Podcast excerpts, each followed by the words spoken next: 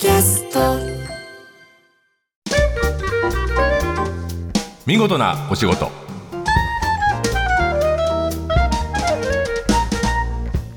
出版社マガジンハウスの編集者西田善太です。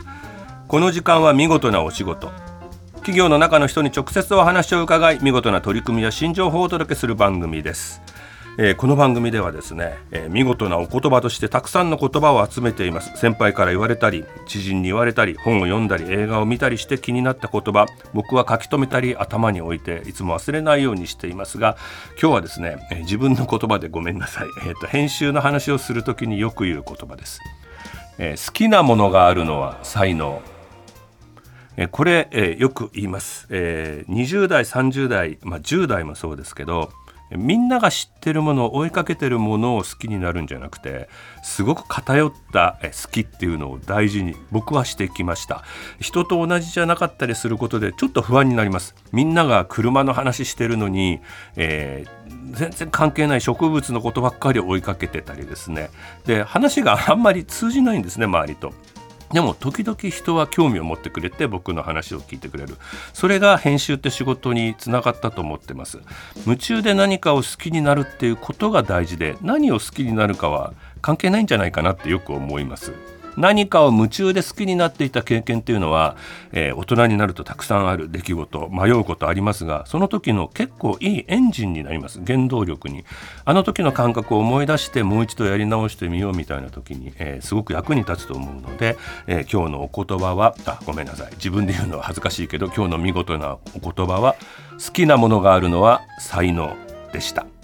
さて今日の見事なお仕事はプラスチックの話です。えー、脱プラスチック。脱プラが叫ばれる昨今。プラスチックを使わないのではなく素材から変えていく取り組みを進めている三井化学株式会社の方にお越しいただきます。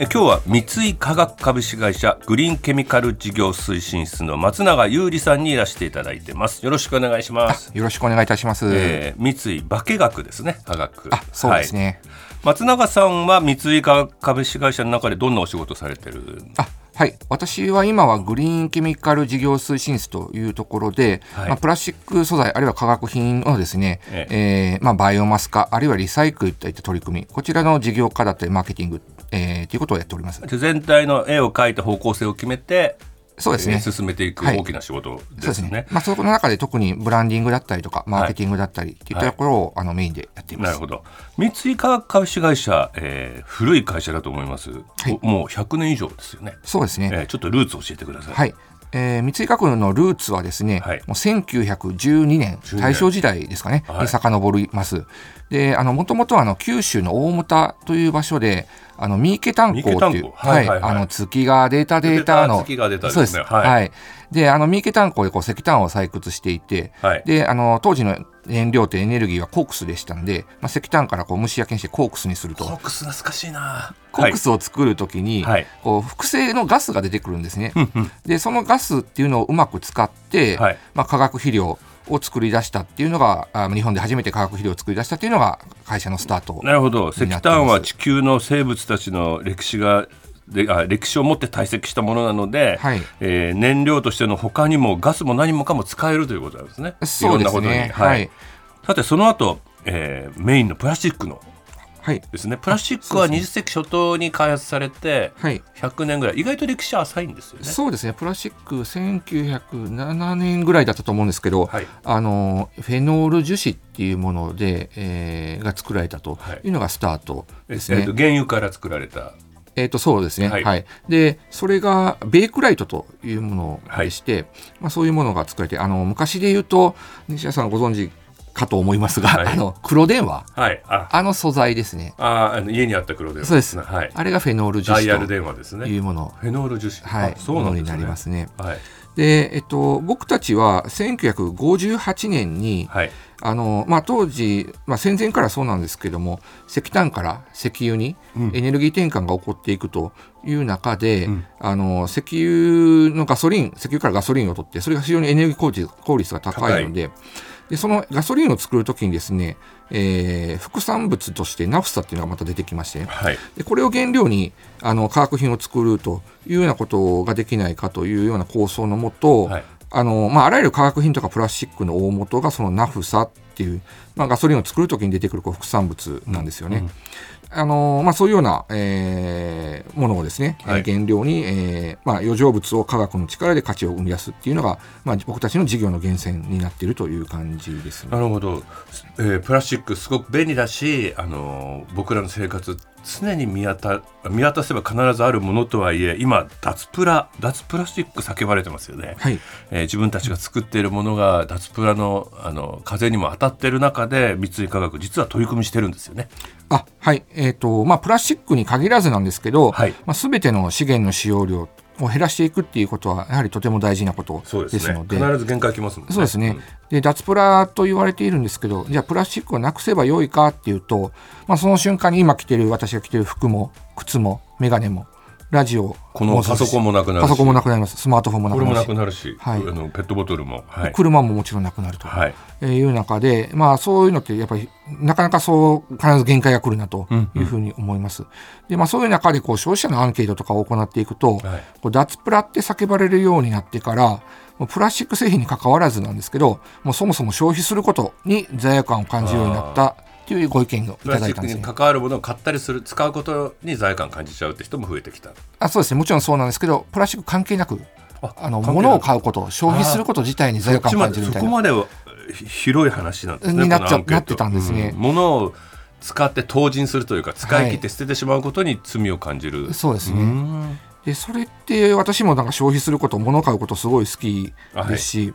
まあなんかすごい辛いなというふうに思ったんですね、うんうんうん、買い物ってやっぱりとても楽しい体験価値の一つだと思ってますけど、はい、買うことにこに、ね、あの罪悪感を感じるっていうのは非常に残念だなというふうに思いました、うん、でそういう意味であの僕たちあの三井化学も含めてなんですけど、はい、社会の基盤を担っているのが素材メーカーだと思っておりますので、ね、あらゆるものに適用される素材を作っている、まあ、結構根っこの会社は何を考えるかということですね。そうですね、は。い。まあ、こうした課題っていうのを解決するために僕たちは今プラスチックを元から変えていくっていう取り組みを始めています元からはい、原料から変えていくって意味ですね。そうですね。はい。はい、で、えっ、ー、と、まあ、どういう意味かと申しますと、そういうプラスチックに含まれる炭素、えー、の由来をですね、えー、変えていこうというような取り組みを意味しております。うんうん例えば何に変えていくんですかね、はい、例えばその炭素の由来をですね、はい、えー、植物など再生可能なえー、資源に変えていくっていうような取り組みを行っています、まあ、具体的にはそうすることによって思い出すものはバイオマスのプラスチック。バイオマスプラスチックって言いますね、はい、バイオマスってよく出てくる言葉なんですがこれを機会に簡単に定義していただけますか？はい。えっと、バイオマスっていうのはあの、まあ、生物資源っていう意味になりますけれども、はい、植物だったり、はい、えー、動物だったり、はい、いう生物の原料としたような、えー、そこから作られたプラスチックの場合はバイオマスで作られたプラスチックだというような形になります、うんはい、でもきっとこれコストかかりますよね。そうですね、はい、やはりその石油っていうものが一箇所に集まっているというか集中して集まって大量に存在しているものなので、はい、あのやっぱりそのなんですかね、えー、ボリュームの効果っていうのが非常に大きく効率がいいってことですね。はい、うん、ところが植物だと集めなきゃいけない。集めなくちゃいけない。うん、その辺はやはり、えー、どうしてもコストとしては高くなっていくというような課題になっています、ね、この原料からバイオマスに変えていくっていうのを、えー、B プレイヤーと呼ばれてるんですね。あそうですね。三井化学さんでは、はい、はい、ここは覚えておきましょう。B プレイヤーという活動は、えー、バイオマスの原料でプラスチックを作っていくというふうに簡単に言えば、そうです、ね、そういう活動だと。具体的にじゃあどんなバイオマス使っているのかというと、はい、今我々多く使っているのがあの配色用油と言いまして、はい、えー、まあえー、ファーストフード店とか、はい、あの天ぷらとか揚げ物作りますよね、はいうん、で揚げ物作った後に油が廃棄するじゃないですか、はいはい、でその廃棄した油っていうのを集めてきて、うん、えきれいにしてえちょっと水素成分が足りなかったりするんで水素調整したりとか、えー、いうことにすると、うん、まさしくまたエネルギーとして使えるような、廃食用ってどういう字なんですか？廃棄した食用油ですね廃棄食あ廃棄した食用それを廃食用油はい、はい、じゃあたくさんポテトフライ作ったり揚げ物作ったりして、はい、えー、もう廃棄するのを再利用してるってことですね。そうですね、うん、そこからまたプラスチックが作れるということですね。はい。まあそういった取り組みをあのやっています。あのー、まだまだ工夫する余地があるというか道のりは完成してなないと思われるんですけどどうですか？まだまだやれることがあるというかまだまだ効率を上げられる。そうですね、まあ、あのコストがですね高くなってしまうというのはもちろんなんですけれども、はい、まあ、まだまだ新しい取り組みですので、うん、お客様の理解を得るのがちょっと難しいというところ、まだ難しいというところがあの課題としてもあります。うんうん、でこの、まあ、ちょっと値段が高いというのが一番そうですね、それは、そうですね。実は地球に優しいのかもしれないのに、はい、値段が高いところがハードルになる場合があるってことね。そうですね。うん、まあ、ただお客様の手元に届くときには、素材自体の価格が高かったとしても、最終製品の中での素材のコストの割合って非常に低いですから、まあ、そういう中では受け入れられないコストなのかと言われると、それほどでもないそうだと思います。はい、はい、今はどれぐらいバイオマスプラスチックというのは浸透してるんですか？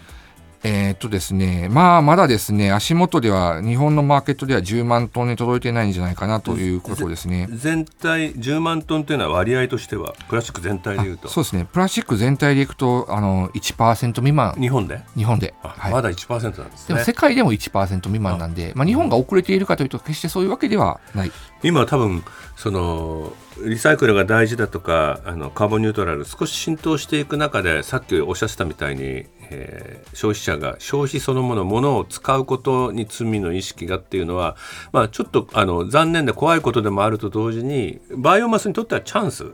ですよね。バイオマスとしてそうい。うものがあるんだっていうのを浸透させていく次の段階が待っているような。そうですね、うん、このあと1%未満のバイオマス、えー、どういうふうに増やしていく目標っていうのは作られてるんですか？あそうですね、あのー、まあ、実際に今、日本の国としては、うん、バイオマスプラスチックを2030年までに200万トンっていう目標を宣言されています。万トン、だから20倍ですね。はい、そうですね。ということなんで、これはだから20%のシェアということになります。はい、プラスチックのうちの20%ということになりますね。はいうん、でそう考えると、なんですかね、まあ、車の2番手、3番手のシェアのメーカーさん足したようなシェアなんですね、うんうんうん、だからもう街中でその車はたくさん見ますけれども、はい、まあ、それと同じぐらい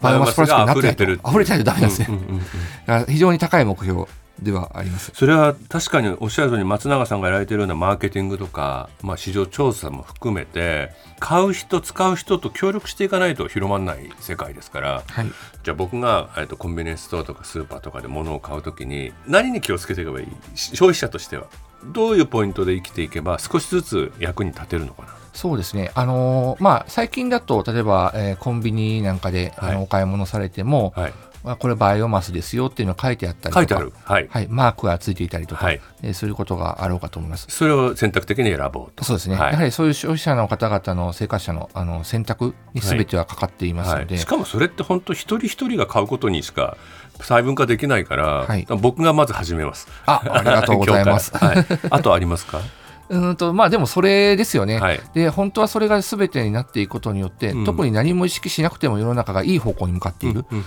あ、そういうような状態が作れるのが僕たちの理想です。はい、あくまでやはり僕たち原料、素材屋なので、はい、まあ、黒子的なあのところではありますから、はい、あのまあ、そういう中でですね、えー、世の中が勝手に基盤から変わっていることによって、はい、消費しても何しても、まあ、世の中がこの消費することそのものが世の中いい方向に向かっていくような、まあ、そういうような材料を作っていけたらなというふうに思っています。なるほど。ありがとうございます。今日は三井化学株式会社グリーンケミカル事業推進室松永優里さんにお話を伺いました。ありがとうございました。ありがとうございました。放送の内容は番組ホームページで順次公開していきます。見事なお仕事また来週お会いしましょう